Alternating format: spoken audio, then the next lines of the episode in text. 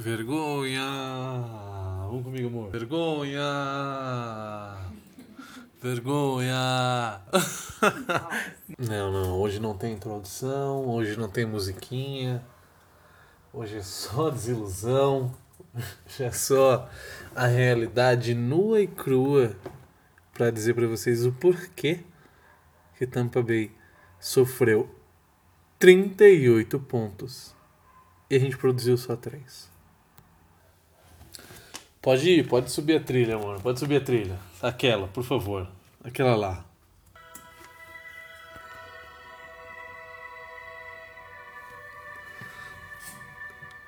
Três interceptações.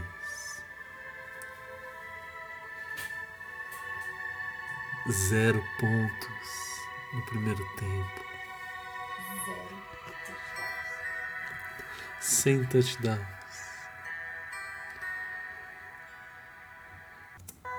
Quatro touchdowns do Drew Brees. Quatro.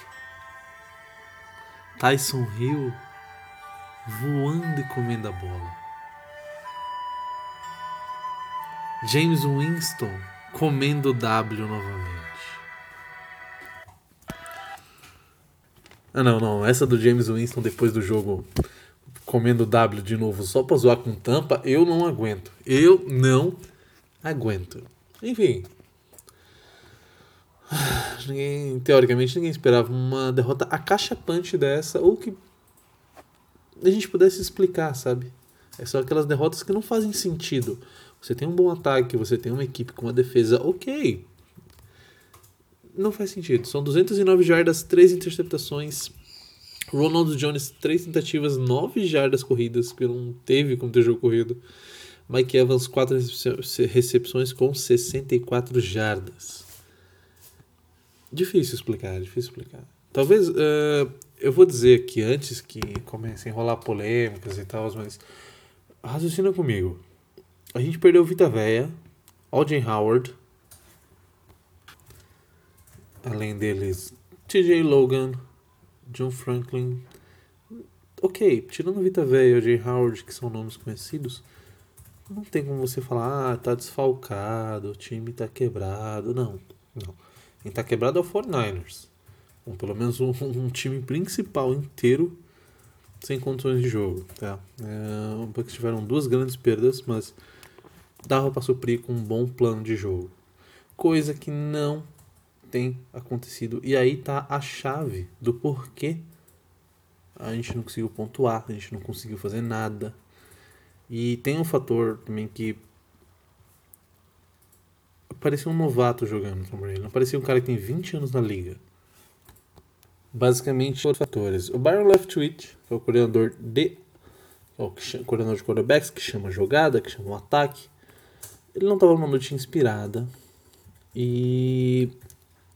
Calma, vou falar especificamente do Tom Brady depois. Mas ele tomou um nó tanto defensivo da, quanto no, no, no setor do front seven da parte de montar bloqueios, na parte da proteção do QB. Ele tomou um nó do Sean Payton e da sua equipe.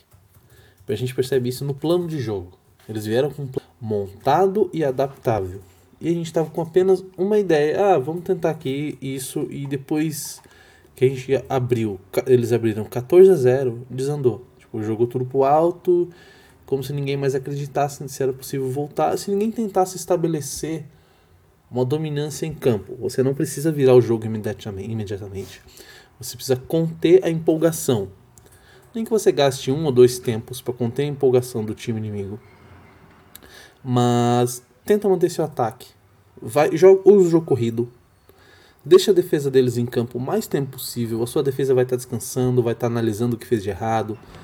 Mas não aconteceu isso. A gente entrava, fazia três passes, train out, cai fora Train out, cai fora. Foi isso que aconteceu. O jogo todo. Não teve uma alternância de situações.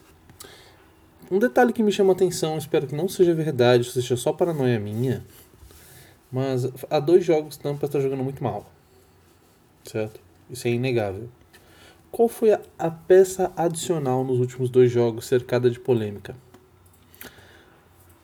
Tá, você falou, não, Renan, você tá viajando Tá querendo achar pelo em ovo. Espero que seja, tá? Mas talvez tenha um racha no elenco em situações assim, por exemplo. Quem pediu a contratação do Antonio Brown foi o Tom Brady. E a gente sabe que o Bruce Arians é muito ativo em questões de feminismo, cotas racistas e tal. Ele é muito ativo nesse sentido. Não, não, não é muito da, da cara dele ser a favor desta contratação. A gente percebe que na sideline ele não esboçava nada, falava uma cara apática e sem reação. E não é o Bruce Arians que a gente conhece. A gente conhece ele enérgico, um cara que grita, um cara que se você errou ele vai puxar você pela orelha, independente de quem for. Ele fala, ei, vem cá, vai sentar aqui e vai observar o jogo como tem que ser jogado. E não está acontecendo isso. Aparentemente ele ele estava desatento, sem vontade, então não consigo explicar o porquê disso, mas provavelmente tem uma tem muito mais coisa no backstage e, e o fator Antonio Brown pode estar tá pesando, tá? Vale salientar que se ele for, ele vai ser julgado em dezembro e se for acusado, o que provavelmente vai ser, ele vai ser exonerado do time sem muitas muitas mágoas. Assim. Entrou, veio, foi julgado e cai fora. Pelo menos essa é a ideia. Espero que Tampa realmente cumpra isso. Ok?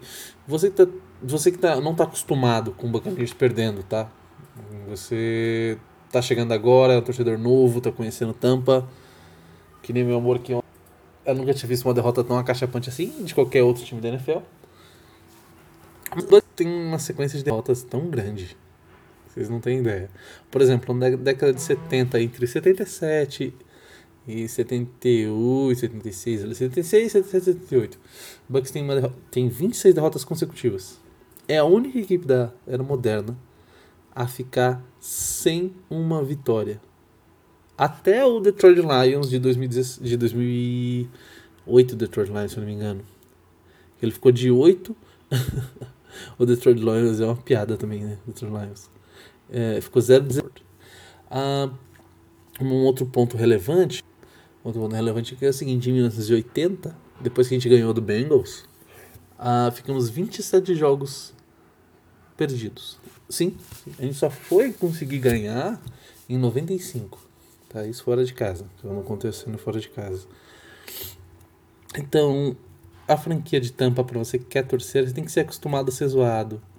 É uma franquia que tem sitcoms que citam Buccaneers como um time que sempre veio para perder. Então é na... tá, mas não se esqueça que já tivemos tempos de glória. Tem jogadores no Hall da Fama, como o Leroy Selmon, Steve Young, Randall McDaniel, Warren Sapp, Dirk Brooks. São só jogadores do Hall da Fama. Nosso maior treinador, ok? Tem três camisas aposentadas, Warren Sapp, Dirk Brooks e Leroy Selmon. Então não desanima, torcedor. Eu sei que você tá chateado, você tá triste. Você quer torcer para outro time. Não, não, calma. Domingo tá aí de novo. Tem. Vai contra, contra Carolina. E aí é meu medo, porque eu não sei que Tampa Bay esperar. Se é o Tampa Bay que apresentou da rodada 2 em diante, ou se é o Tampa Bay dos últimos dois jogos. Tá? Teve um lance que me chamou muita atenção. Foi talvez a última interceptação do Tom Brady é uma quarta descida. A situação era a seguinte: você tinha correndo em profundidade Chris Goodwin, ainda não abrindo espaço suficiente, mas estava numa margem de pelo menos na linha de 25 jardas do campo de defesa, aberto. Mike Evans correndo em profundidade, sozinho, com um marcador do Saints a pelo menos um metro e meio de distância. Ou seja, era só jogar. Mas ele prefere jogar no Gronkowski. Marcado por dois. Esse, esse é um ponto que eu não consigo entender. Ok? Eu vou dar um, o, o limiar da dúvida porque talvez ele não tivesse posicionado o suficiente e pelo tanto de passe incompleto que teve, ele ficou com medo, então jogou para quem ele conhece, tá? Então acho que acredito que pode ter sido isso. Aí a pressão chegou. A pressão chegou e ele simplesmente não se posicionou direito, jogou a bola muito alta, a bola não foi exatamente onde o Gronkowski estava, resultando em mais uma interceptação e essa no terceiro período. Agora, matematicamente falando, nós teremos que torcer por alguns tropeços do Saints e a gente tem uma tabela meio complicada a ser seguida. Por que eu digo isso? Então, a gente vai ter jogo contra Panthers domingo, 3 horas da tarde, com mais uma vez transmissão da ESPN. Depois nós pegamos os Rams, que é um time de vez em quando dá uma encrespada. E dois jogos que vão ser cruciais para a temporada: Chiefs e Vikings. Chiefs.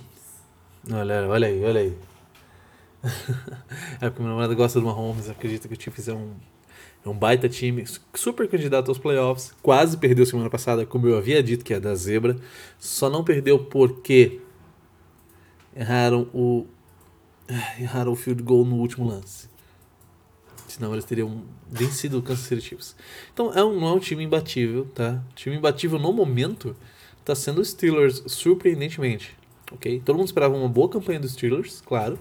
Provavelmente um 7-2, um 6-3, mas não o jeito que eles estão jogando, jogando muito bem. Uh, e depois o Vikings. O Vikings é conhecido por ter um, um jogo terrestre muito. Então é mais um jogo similar a esse contra o Saints, só que um pouco, um pouco de nível mais baixo, porque o Kirk Cousins, se for prime time, então a, gente, a vitória é nossa, se não, beleza. E, e aí depois a gente volta com o Falcons, Lions, que provavelmente é vitória contra o Lions, vitória contra o Falcons, e o último jogo da temporada, dia 3 do 1, contra o Falcons novamente. Então, duas vitórias, três vitórias, quatro vitórias. Ok. Analisando assim, nós teríamos então quatro vitórias, mais duas derrotas, seria um 10-6, um 10-5. Então, dá para ir para os playoffs tranquilo. Só precisa ajustar isso. Precisa entrar com um plano de jogo melhor. Precisa mostrar para o time que tem pedigree. Tampa ainda não está acostumado a vivenciar a, a, a, transmissão da mídia. É a primeira vez que quase toda semana tem transmissão do Buccaneers. Quase toda semana. Isso nunca aconteceu na história. Então, tá na hora de botar o pé no chão e falar: olha, a gente tem que mudar isso, a gente tem que resolver isso. Ainda é cedo para as apostas da rodada, porque pode acontecer muita coisa, alguém pode se machucar, as coisas podem mudar. Mas Indianapolis Colts e Tennessee Titans na quinta-feira à noite. 2.15 para Indianapolis e 1.75 para Tennessee. A defesa do Colts está boa, está forte, não o suficiente para parar Derrick Henry, que teve uma atuação discreta esse final de semana, mas eu iria de Tennessee por 3 pontos e meio de diferença. No mais que isso, é muito difícil. Mas o que eu posso dizer, né? Eu falei que o Bucks ia ganhar por duas, por duas postas essa semana e, e tomamos uma derrota de 38 a 3. Obrigado pela paciência e pelo empenho até aqui. Dúvidas, sugestões, mandem no Twitter, arroba garçonanalisa. Isso, lembrando que a Visa tá com uma promoção esse mês, que é o seguinte... Se inscreve no canal e você ganha, recebe um touchdown do Drew Brees na end zone no meio do jogo do Buccaneers, de tão fácil que tava. Passada, cheio de piadinha, sem vergonha, né? Você tá, tá com a dona, né? Tá com a dona de piadinha, viu?